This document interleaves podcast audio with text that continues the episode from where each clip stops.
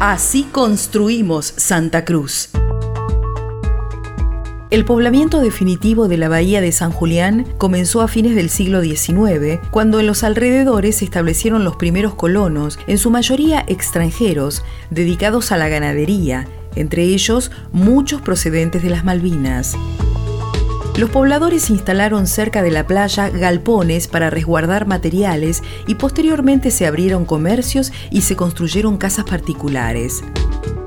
En vista de este poblamiento, de hecho, y de la importancia del puerto para la región, el 17 de septiembre de 1901 se crea por decreto la localidad de Puerto San Julián. Al principio se ordena que el pueblo se reubique cerca de la playa conocida como Tumba Shoal, ya que era apropiado que allí fondearan los buques, pero finalmente en 1903 se acepta conservar la ubicación del poblado en una parte más interna de la bahía, donde se habían instalado los primeros pobladores.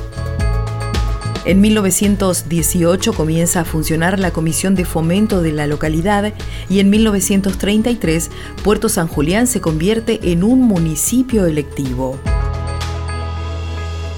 Durante la mayor parte del siglo XX, la vida de la localidad giró en torno al puerto y la ganadería, aunque la pesca y actualmente la minería en Cerro Vanguardia también contribuyeron a impulsar el crecimiento de la ciudad.